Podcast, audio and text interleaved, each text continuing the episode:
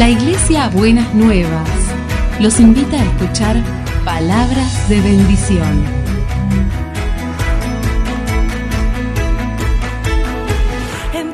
Si desean asistir a nuestras reuniones, los esperamos en Avenida de Lepiane 3925, esquina Subiría, Bajo Flores, Ciudad de Buenos Aires.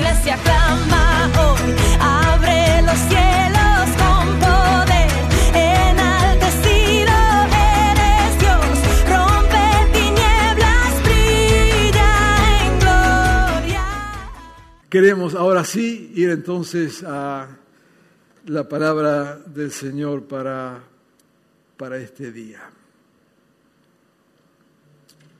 La palabra es la que rescatamos del Evangelio que dice, vosotros sois la luz del mundo. Detrás de la intención o la inquietud para compartir esta palabra en este día y vuelvo a insistir con lo que decía hace unos minutos. Atrás estamos en una etapa para nosotros aquí en el hemisferio sur, una etapa del año donde estamos en realidad eh, comenzando, ¿no es cierto?, las actividades de este año y tenemos todo el año por delante y tenemos nuestros desafíos, ¿no es cierto? Y tenemos, por supuesto, nuestros desafíos siendo hijos e hijas del Señor. Y una de las preocupaciones que hay eh, detrás de la palabra que queremos compartir, ¿no es cierto? Es algo, una preocupación eh, permanente que tiene que ver con que en realidad nuestra vida, nuestra vida muestre lo que somos en Jesucristo que no tengamos un doble parámetro, que no tengamos una doble manera de vivir, eh, sino que en verdad podamos vivir de tal manera que nuestra vida refleje lo que en verdad somos en Jesucristo. Comenzamos leyendo Mateo capítulo 5, versículo 14 al 16.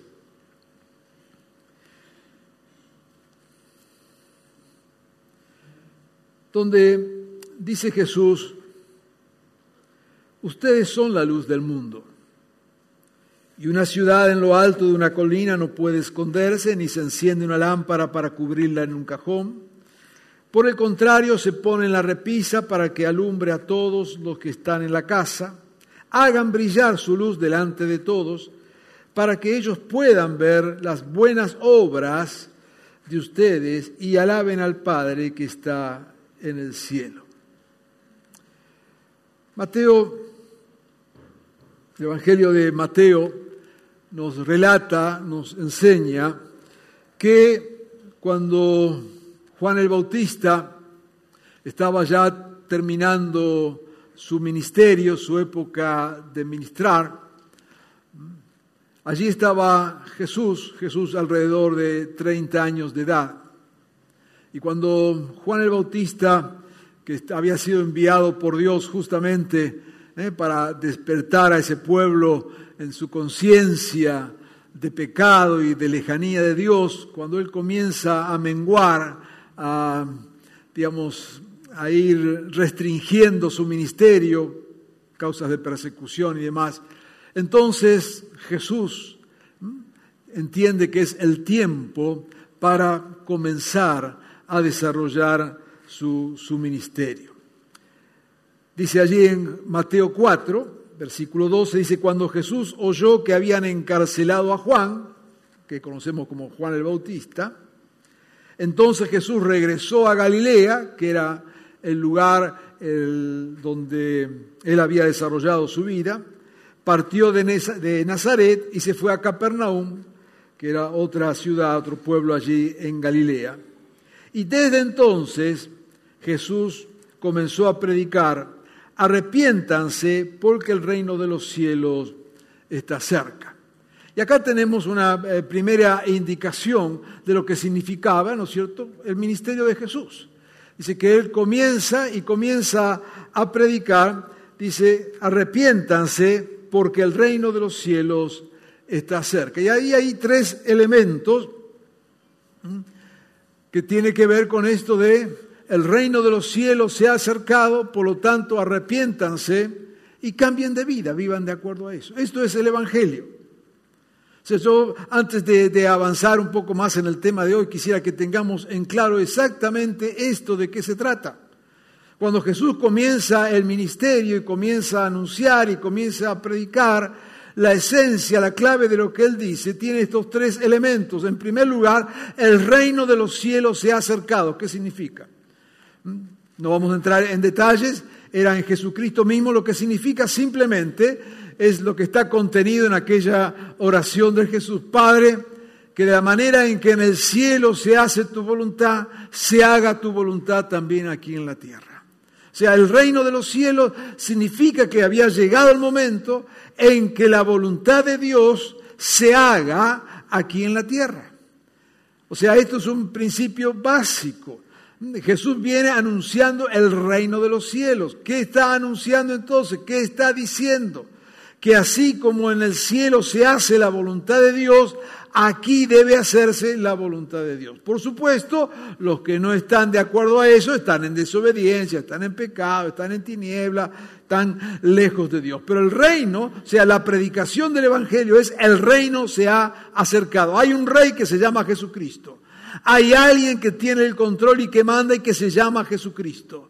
Y Él es entonces el norte de lo que creemos. Y quien quiera meterse debajo de ese reino de los cielos, entonces comience arrepintiéndose, viniendo delante de Él y viviendo de acuerdo a ese reino de los cielos. ¿Me están siguiendo ahí? ¿Eh? Entonces, eso es el Evangelio. Yo no sé por qué, quizás por una cuestión de marketing, eh, en los últimos años, muy especialmente en las últimas décadas, hemos distorsionado, hemos distorsionado el mensaje del Evangelio y hemos hecho del Evangelio otra cosa de, de mercadeo, de publicidad y hoy la gente cree ¿no es cierto?, que el Evangelio es un espacio para venir a solucionar los problemas de su vida, para recibir prosperidad, para ser feliz, ¿no es cierto?, una panacea que le ofrecemos de aquí de la iglesia y usted viene un tiempito y si no recibe la panacea que pensaba que iba a recibir, se va porque claro, venía a buscar algo que no le damos. Y entonces el Evangelio se ha transformado en una mercadería eh, que venimos a comprar o el anuncio del Evangelio se ha transformado en una cuestión de marketing, de venga a ver lo que Dios hace por usted. Por supuesto, nosotros creemos que Dios en su gracia dice en su palabra que Dios hace que el sol salga sobre justos y sobre injustos. El amor de Dios es tan grande que Dios bendice. Yo no tengo, no tengo ninguna duda en eso. Tampoco tenemos ninguna duda en cuanto al poder de Dios que transforma, que sana, que, que, libera y que ese poder está activo en el día de hoy. No tenemos ninguna duda de eso.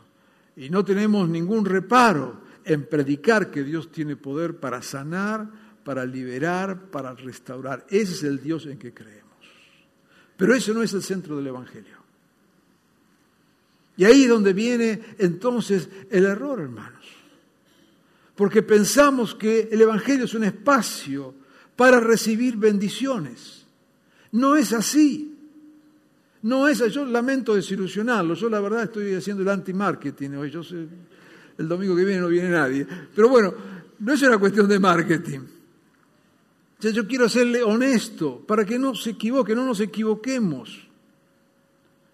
O sea, el Evangelio es el anuncio del reino de Dios significa hay un rey, Jesucristo, que tiene autoridad y que nos dice, así como se hace la voluntad del Padre en el cielo, es momento de hacerlo aquí en la tierra. Y eso entonces tiene que ver con mi vida personal, tiene que ver con mi familia, tiene que ver con mis negocios, con mis ocupaciones, con mis estudios. Cuando yo entiendo la dimensión del reino, entiendo que ahora sigo a Jesucristo, que entonces Él es el Rey y que Él me dice cómo tengo que vivir. Ahora esto no es ninguna manipulación, no es este que somos títeres en las manos de Dios, no, no es eso. Por eso Él habla de la voluntad, así como se hace en el cielo. La voluntad del Padre ahora debe hacerse aquí en la tierra. Y si seguimos a Jesús, eso significa el Evangelio. Por lo tanto, frente a semejantes demandas, comenzamos arrepintiéndonos. Señor, la verdad que estoy lejísimo de esto. Y arrepintiéndonos, comenzamos a cambiar de vida. El Evangelio es vida. Es vida. Eso es el Evangelio. Vidas transformadas. Hermanos, yo no sé cómo hacer, espero que Dios esté obrando en estas palabras que yo estoy diciendo, porque es obra de Dios de cambiar el chip que se nos ha metido adentro. Mucho de lo que se ha predicado como evangelio es una obra satánica y diabólica que ha venido a confundir la gente, a sembrar falsas expectativas de un evangelio que no es el evangelio del reino de Dios, que es un evangelio de mercadería, que es un evangelio de promesa de felicidades eternas. Eso no es el evangelio. Por supuesto, tiene todo el derecho de creerlo, de seguirlo, de aplaudirlo, de lo que sea. ¿No es cierto? Cada uno es libre de creer que las vacas vuelan, está todo bien no tiene nada que ver con el Evangelio. Nada que ver con el Evangelio. Es más, no quisiera hoy arruinar el domingo con otras implicaciones del Evangelio que la vamos a dejar para otro día, porque dice que la verdad el Evangelio implica hasta que te persigan y te maltraten. Déjelo aparte, no quiero arruinar el domingo en esta mañana. Pero la verdad, el Evangelio es anuncio del reino. Y ese anuncio del reino, somos seguidores de alguien que tiene autoridad sobre nuestra vida. Y esa autoridad se transforma en vidas que deben ser transformadas, que deben ser cambiadas. Desde nuestra imperfección. Yo no estoy hablando acá que tengamos acá que ser, este, no sé, eh, santos lavados y planchados, este, eh, ojalá lo podamos ser. Eh, no, somos, yo sé que somos humanos. Yo sé que somos imperfectos, yo sé que caemos, yo sé que somos débiles. No hablamos de un pedestal de perfección, pero una cosa es reconocer que somos débiles, que somos imperfectos, que nos falta y entonces cada vez venir humillados delante del Señor.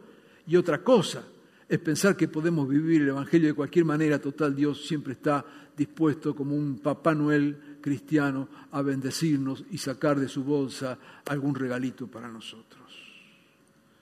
El Evangelio es vida. Eso es el Evangelio. Por eso dice Jesús. Él llega y comienza a predicar. Y quizás si Jesús hubiera vivido en nuestro tiempo, influenciado por las corrientes de este tiempo, hubiera dicho cuando Juan el Bautista, ¿no es cierto?, comienza a ser perseguido y ya está ahí por tener un mensaje tan duro, quizás hubiera venido Jesús y hubiera dicho, bueno muchachos, la verdad que Juan era un fanático. Tenía razón, pero no lo vamos a tomar al pie de la letra, pobre Juan. Ustedes saben que Juan terminó medio trastornado de la cabeza, pobrecito, ya no sabía muy bien lo que predicaba entonces eh, era medio fanático, ¿no es cierto? Este, Juan se ve que pertenecía a algún grupo pentecostal medio cerrado, pero no le hagan caso, no le hagan caso. Este, era un buen muchacho, Juan era un buen muchacho, pero era un poco exagerado. No, Jesús viene y predica el Evangelio del reino.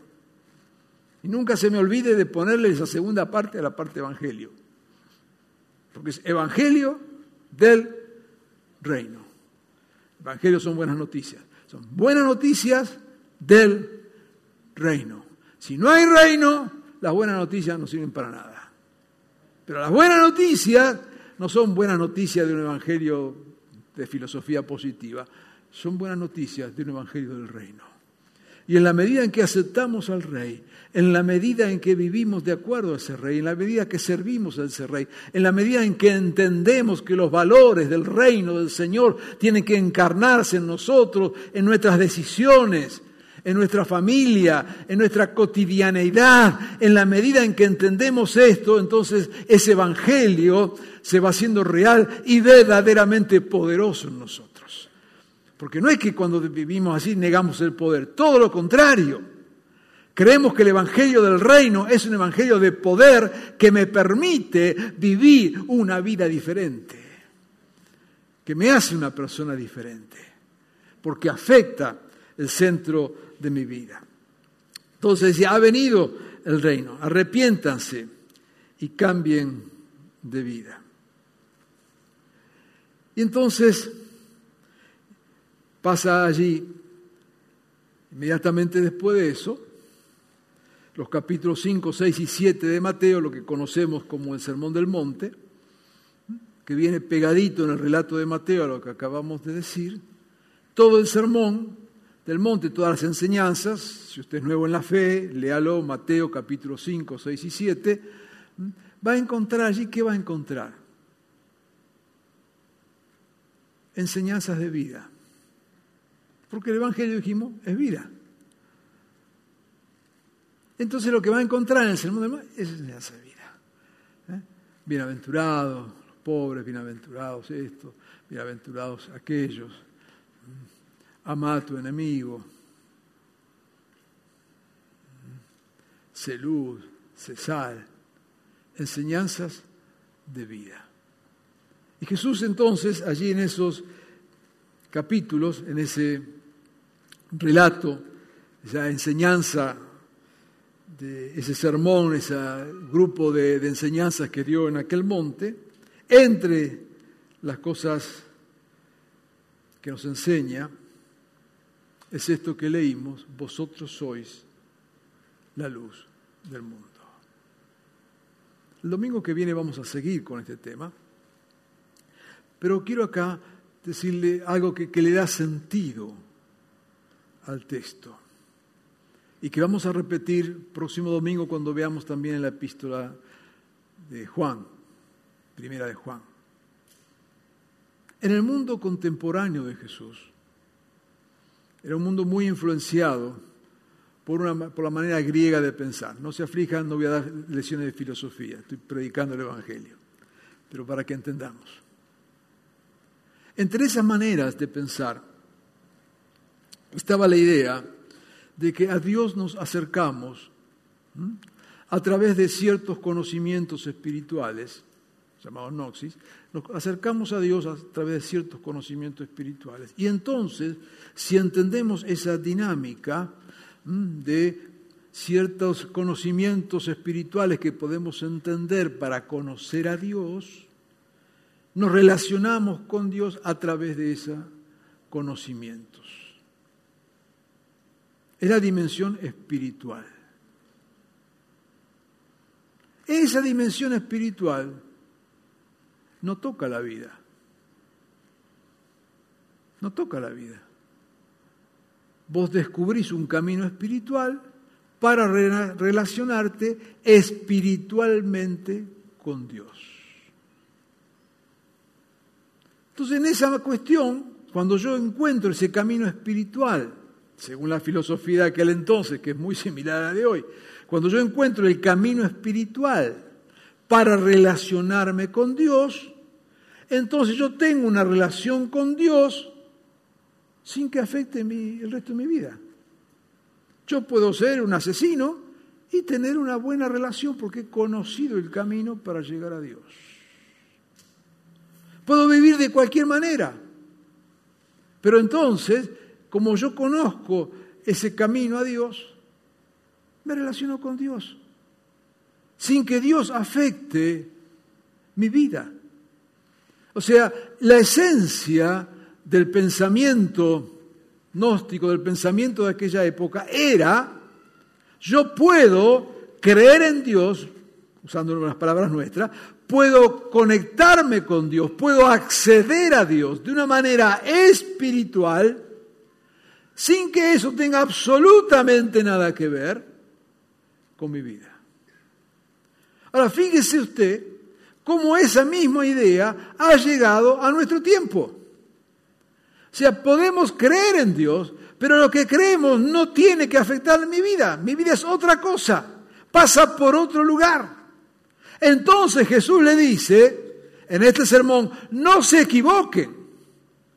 Ustedes no están acá para hablar de la luz, no están acá para decir cómo llegar a Dios. Ustedes están acá para vivir de acuerdo a eso.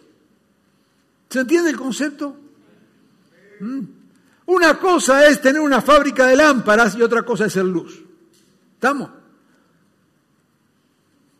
O sea, el que fabrica lámparas puede vivir como sea, puede ser una mala persona, pueden robar, puede hacer cheques sin fondo, puede engañar, puede pegarle a la esposa, puede, puede ser el tipo más exitoso en la fábrica de lámparas.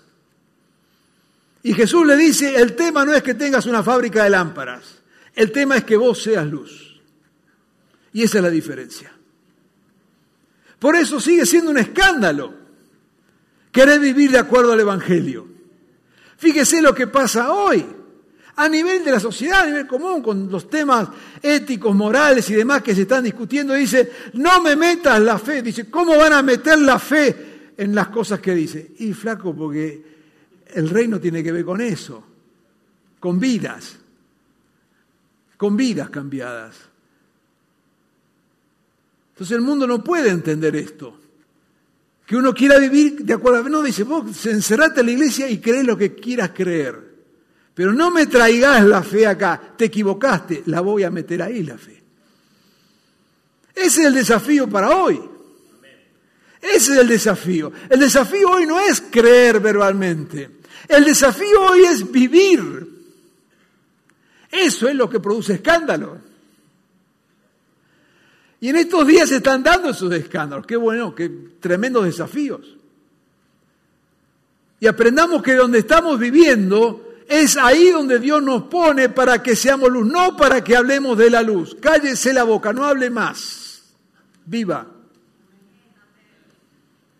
Por eso es que el mandato del Evangelio no es vayan y prediquen el Evangelio, es vayan y hagan discípulos. Porque para ser discípulo vos tenés que enseñarle y decir, tenés que vivir como yo vivo, lo que Pablo decía. Eso es ser discípulo.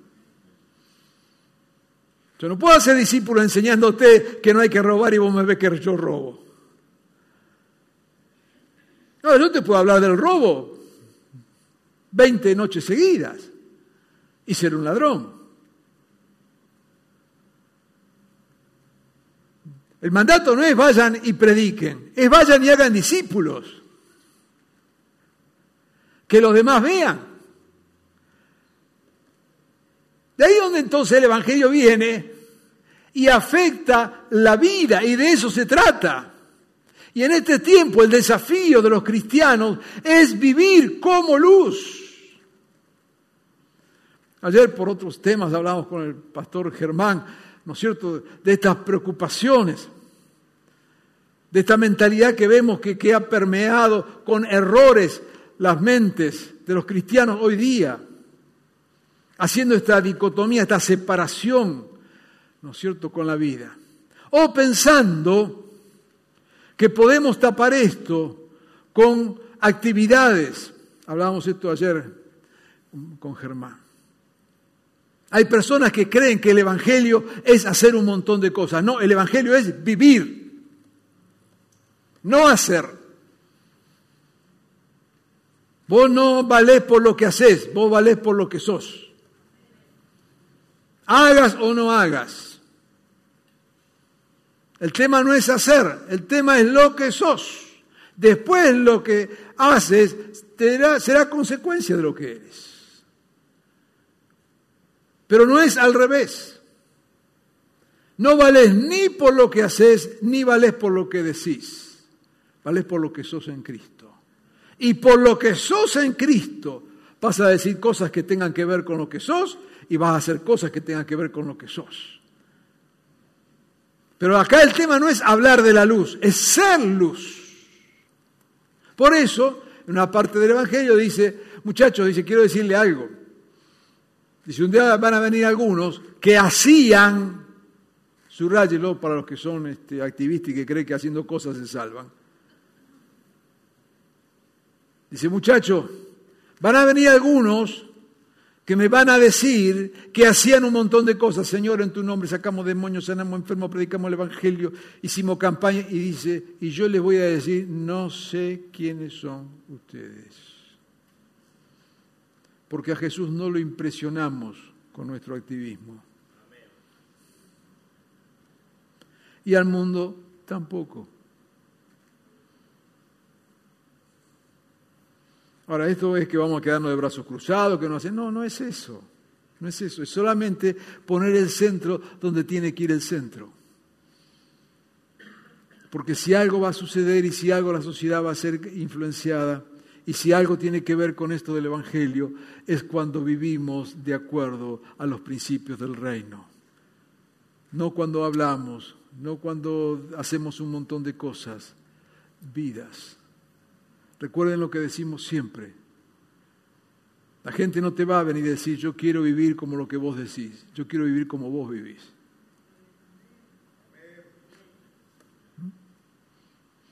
El poder más poderoso que ha tenido la predicación del Evangelio, siempre a lo largo de los dos mil años de, Evangelio, han sido vidas transformadas. Cuando hace un siglo atrás, un poquito más de un siglo, eh, nace el movimiento pentecostal, un movimiento lleno del Espíritu, que nace en medio de gente muy pobre, ignorante y, digamos, nada. Y sin embargo allí el Evangelio comienza a crecer y a desarrollarse. ¿Por qué era? Si esa gente no sabía ni predicar, no sabía ni hablar, no sabía ni, ni dónde estaban parados. Pero ¿qué era lo que pasaba? Sus vidas cambiaban. Y todos conocían en el barrio que este le pegaba a la esposa. Y ahora dejó de pegarle. Todos conocían en el barrio que este era el borrachito del barrio. Y ahora dejó de tomar. Todos conocían en el barrio que este los dos pesos que ganaba se lo gastaba en la quinela y en el juego. Y ahora deja de gastarlo. Y eso no sabían predicar. No sabían. No eran grandes oradores. Pero la predicación más poderosa que tenían era que sus vidas habían sido transformadas. Eso es lo demás son complicaciones que inventamos nosotros para adornar el show. Pero son vidas, vidas. Y de eso se trata el Evangelio. No andar con caretas, no andar mostrando cuestiones superficiales, no andar desarrollando quizás grandes discursos nos gustan y el que tiene menos autoridad para hablar de eso soy yo mismo. Me, encantan las preciosas presentaciones, pero eso no cambia vidas. No va por ahí la cosa. La cosa va cuando entendemos que el reino se ha acercado y que tenemos que humildemente vivir de acuerdo a sus valores y principios, que no es una carga, que no es una demanda que Dios pone para amargarnos la vida y llevar allí una cruz pesada, no, todo lo contrario. Es dejar que el poder transformador del Evangelio entre en nosotros y seamos verdaderamente luz. Dice allí en Juan capítulo primero,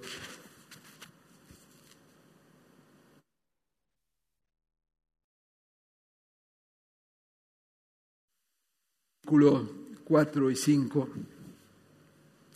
En él estaba la vida. Y la vida era la luz de la humanidad. Esta luz resplandece en las tinieblas y las tinieblas no han podido extinguirlas.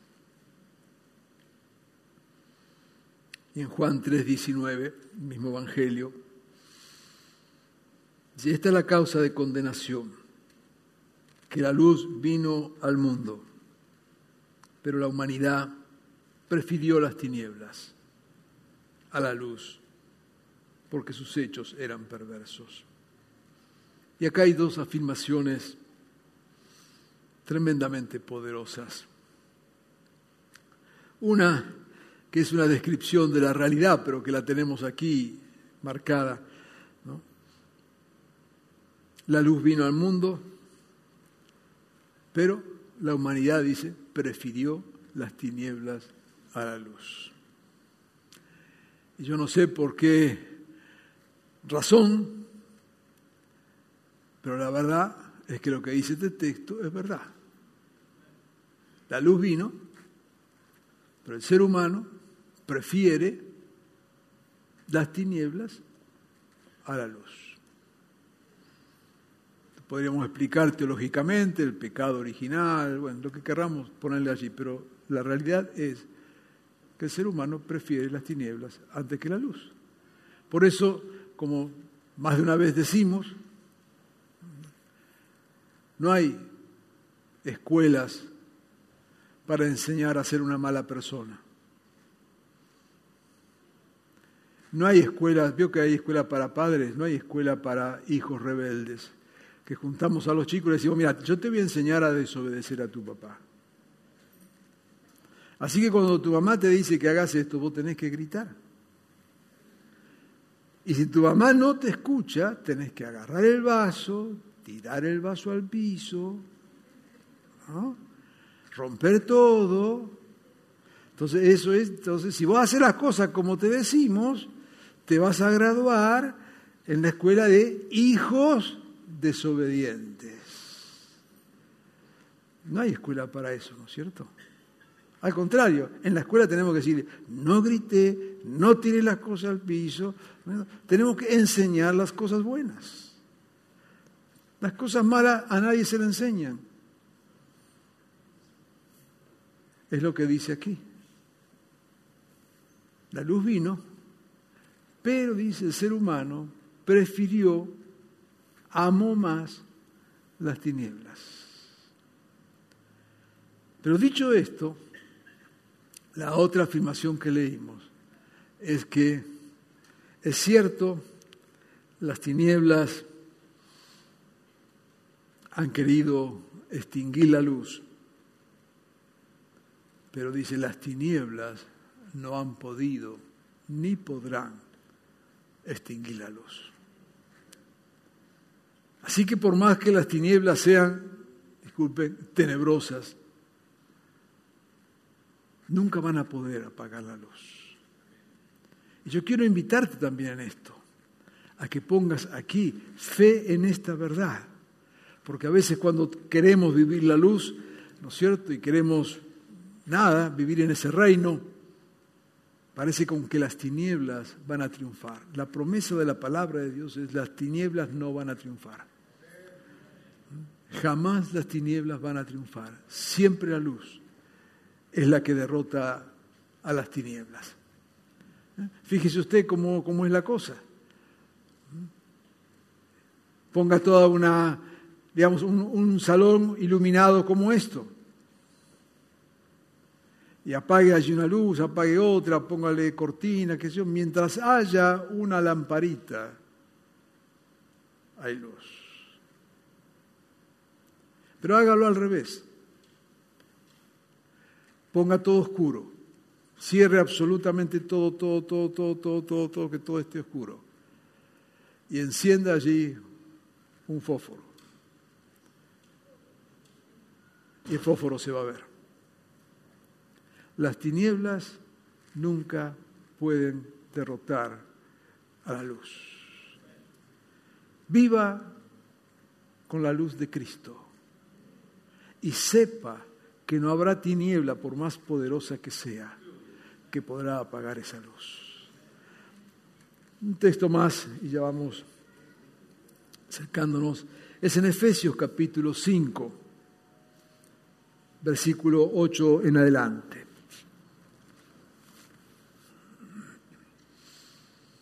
Ustedes eran oscuridad, pero ahora son luz en el Señor. Y otra vez, discúlpeme, pero vuelvo a insistir con esto de lo que somos. ¿Mm? Fíjese, esa, esa, son cuestiones clave que están allí. ¿Mm? Eh, ustedes antes eran oscuridad, pero ustedes ahora predican de la luz. No, no, no es que predican de la luz, ahora ustedes son luz. Vivan, y otra vez la palabra clave del Evangelio, el Evangelio es vida, vida, vida, vivan como hijos de luz. Esto se transforma en bondad, justicia, verdad. Comprueben lo que agrada al Señor. No tengan nada que ver con las obras de oscuridad. Verso 13. Pero todo lo que la luz pone al descubierto se hace visible, lo que acabamos de decir. En medio de la oscuridad enciende apenas un fósforo allí, una luz, y se va a hacer visible. Porque la luz es lo que hace que todo sea visible. Así que, como dice, despiértate tú que duermes, levántate de entre los muertos y te alumbrará Cristo. Así que, dice el versículo 15, tengan cuidado de su manera de vivir.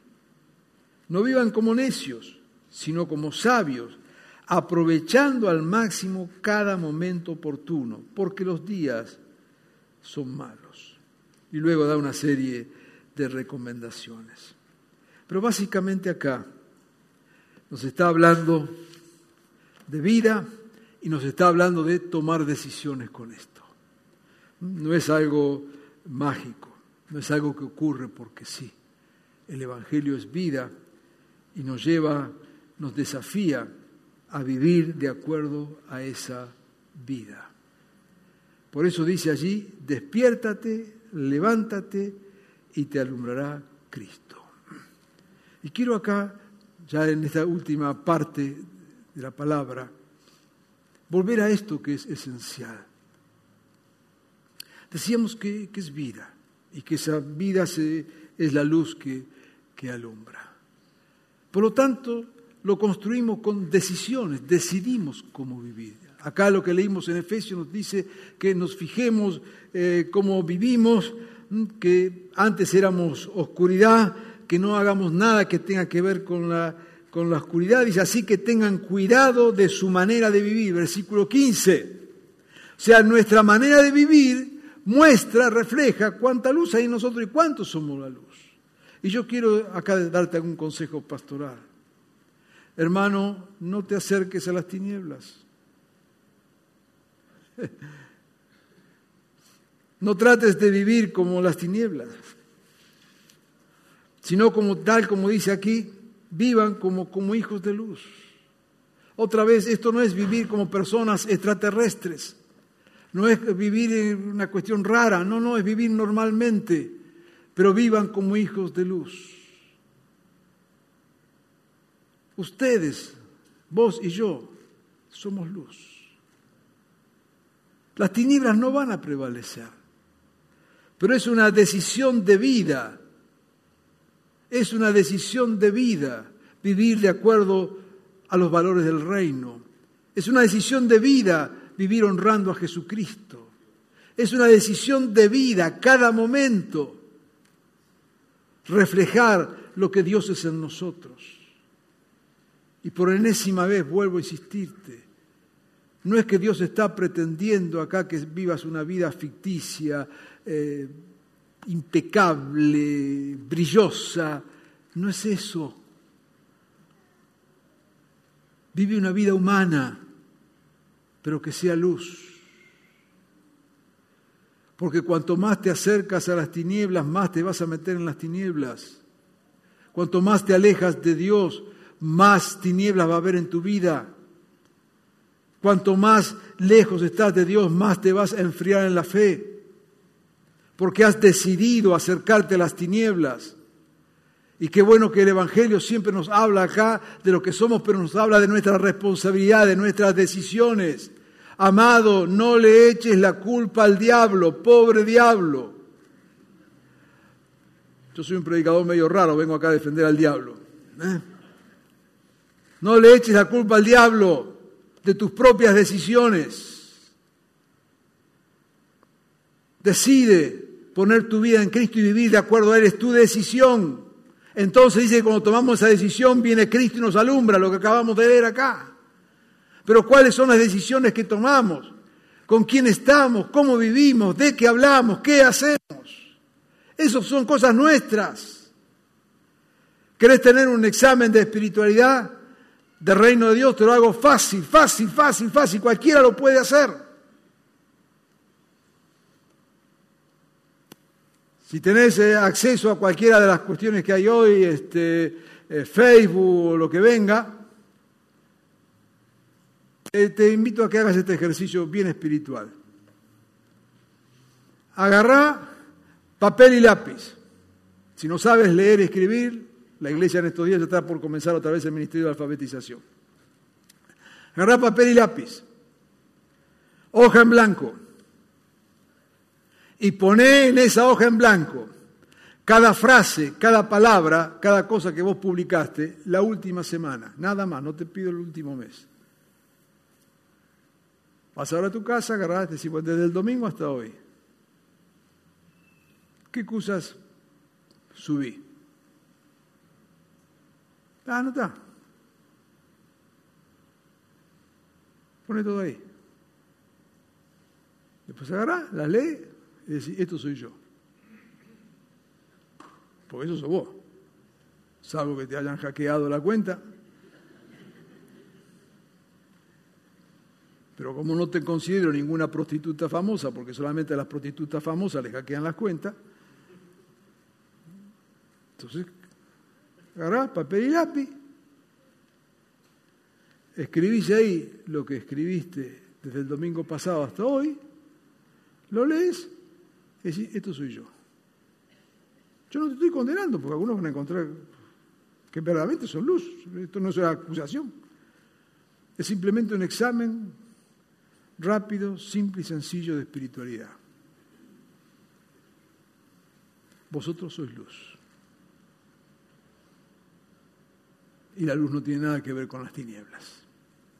Y yo quiero invitarte a que en este año eclesiástico que estamos comenzando, en este año que tenemos por delante, tomes en serio lo que eres y que vivas de acuerdo a eso. Son tus decisiones. Que puedas crecer, que puedas ser una persona madura en la fe.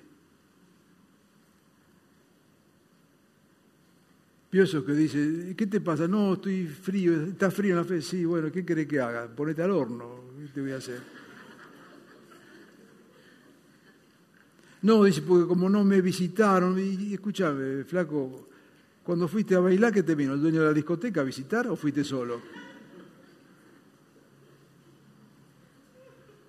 ¿Por qué tengo que yo a traerte acá a la iglesia? Si querés venir, si querés no venga, tu problema. Yo el mío, lo tengo resuelto. Sé con tu vida lo que quiera. Esto no es un club que estamos este, categoría de incorporar miembros para el club. Es tu problema. ¿Te enfriaste? Te quiero ser claro, y a los que me están escuchando en la predicación grabada, quiero ser claro, te enfriaste en la fe, es tu problema. Asumilo. Volvé. Volvé. Sé luz. No andé dando vueltas por las tinieblas, porque cuando andás dando vueltas a las tinieblas vas a estar en tinieblas. Seamos cristianos maduros. Seamos cristianos maduros. Por eso dice el texto, despiértate. Estoy leyendo allí en Efesios 5, 14 y levántate y te alumbrará Cristo. Nosotros lo escribimos exactamente al revés. ¿Mm? El texto de Efesios 5:14, según Norberto Zaraco, es, Cristo te va a alumbrar y después de que te alumbre Cristo, levántate y vas a estar ahí lleno de fe. Bueno, ese evangelio es falso, porque es exactamente al revés. El texto dice, despertate. ¿Y quién me va a despertar? Vos, papá. Vos. Porque cuando te fuiste a dormir, te fuiste solito. Cuando te fuiste a hacer un viaje de turismo por el reino de las tinieblas, te fuiste solito, no le pediste permiso a nadie.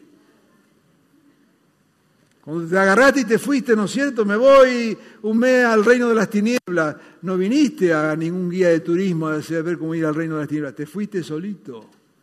Volvé. Que no me vienen a buscar. Lo lamento. Despertate. Despertate. El texto no dice, esperá que van a venir los hermanos a despertarte. No, despertate, que así como te fuiste solito, volvés solito. Así como te dormiste solito, despertate solito. Así como te alejaste solito, acercate solito. Cristianos maduros. Pablo decía, dejemos de estar con la lechita maduros, haciéndonos cargo de las cosas que hacemos. Despertate, levantate, no sea como tus hijos, tu nieto, que se despiertan ahí a los cachetazos nomás y nadie los puede sacar de la cama. No, despertate y levantate. Y después te va a alumbrar Cristo. Amén. Cristo está muerto de ganas de alumbrarte. Pero sos vos que tenés que despertar y levantarte. No te va a venir Jesús a sacarte de la cama. Salimos de la cama. Da el primer paso. Pisá el mar rojo. Y el agua se va a abrir. Levántate. Y Cristo te va a alumbrar vosotros sois luz. Quiera el Señor que vivamos de esta manera y que podamos emprender nuestra vida en el Señor, o más que emprender, continuar, vivir de acuerdo a esta verdad. Vosotros sois luz. Y una luz no está para esconderse, sino que se hace visible a todos.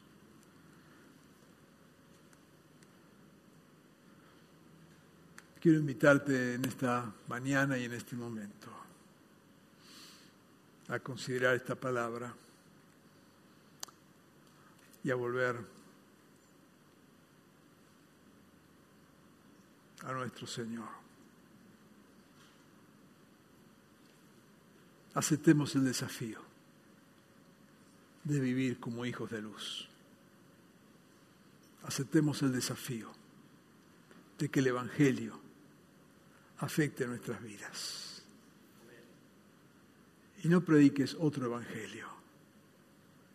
Cuando hablas de Cristo, hablas del reino de tal manera que quien se acerque a Cristo se acerque al Rey.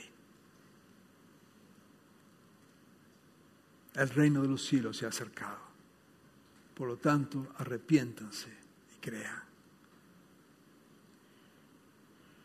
El Señor siempre abre los brazos y nos da oportunidades como la que leímos en Efesios. Despertarnos, levantarnos y entonces Jesús nos alumbrará. Quiero invitarte a que tengamos un momento de oración.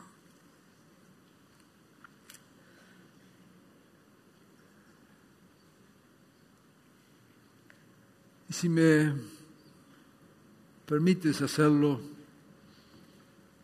de esta manera en este momento, tomando tomando en serio estas palabras.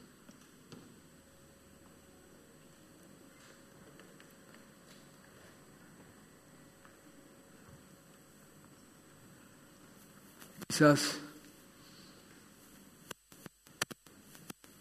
allí donde estás, sentado en este momento, quizás escuchando esto en tu casa, donde fuere, puedas tener un momento de de corazón abierto delante del Señor. Un momento de gracia de Dios.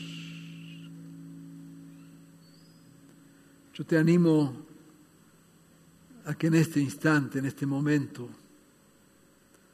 puedas tomar un compromiso con el Señor. Y si hay cosas que Dios está iluminando en tu vida, si hay oscuridades que esta llama del Señor está mostrando, quiero, quiero invitarte a que allí donde, donde estás, hablando vos con el Señor, sea este un tiempo de decirle, Señor, aquí estoy, perdóname, quiero ser luz. Si estás viviendo en oscuridad, arrepiéntete.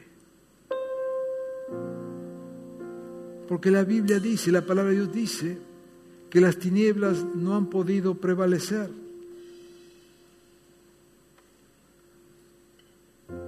Arrepiéntete. Porque si no es hoy, será mañana o pasado mañana. Pero un día la luz vendrá y se verán tus tinieblas. Y no es por amenaza, es para vivir una vida plena. En este día y en esta palabra Dios te da esta oportunidad. Vuelve al Señor. Vuelve a Él. O si hay áreas que, que Dios está marcando en este momento, ¿por qué no te comprometes delante del Señor ahora y decir, Señor, voy a traer esto a tu luz. Si el Señor te está mostrando áreas en, tu vida, en tu manera de ser, lo que fuera, que allí está la luz brillando del Señor. Cada vez que Dios habla, Dios da oportunidades. Compromete a poner luz Sos vos y Dios. Amados, como, pastor yo oro para que podamos ser una iglesia donde las vidas brillen. Las vidas, las vidas. Pero nadie es responsable de tu vida más que vos mismo. Yo puedo tener las mejores intenciones para tu vida, pero sos vos el que vivís. No puedo vivir.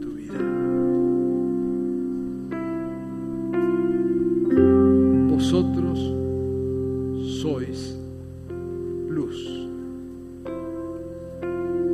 Y Jesús te mira a vos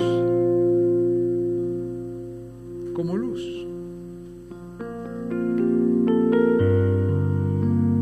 Dice en otra parte del Evangelio, si la luz que en nosotros hay es tinieblas, son oportunidades. Tenemos por delante un tremendo año de promesas y de bendiciones y de mover de Dios que comenzará en tu propia vida. Ponelo hoy delante del Señor. Ven a Jesús una vez más para que su luz te ilumine,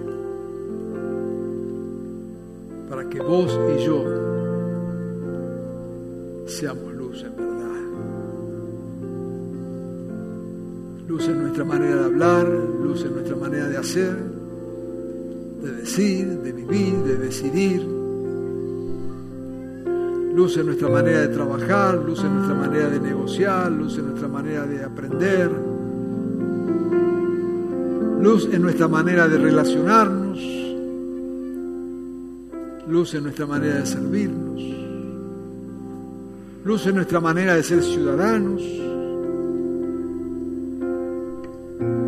Ayúdanos, Señor. Señor, con un corazón rendido a ti venimos en esta mañana. Y te pedimos, Padre bueno, resplandece en nosotros. Queremos vivir como luz. Queremos brillar. Ayúdanos, Señor. Y en esta mañana, Señor, queremos renovar nuestro compromiso contigo y con tu reino. Para que tu espíritu se mueva, Señor, con total libertad en nosotros. Seamos de tu gracia y tu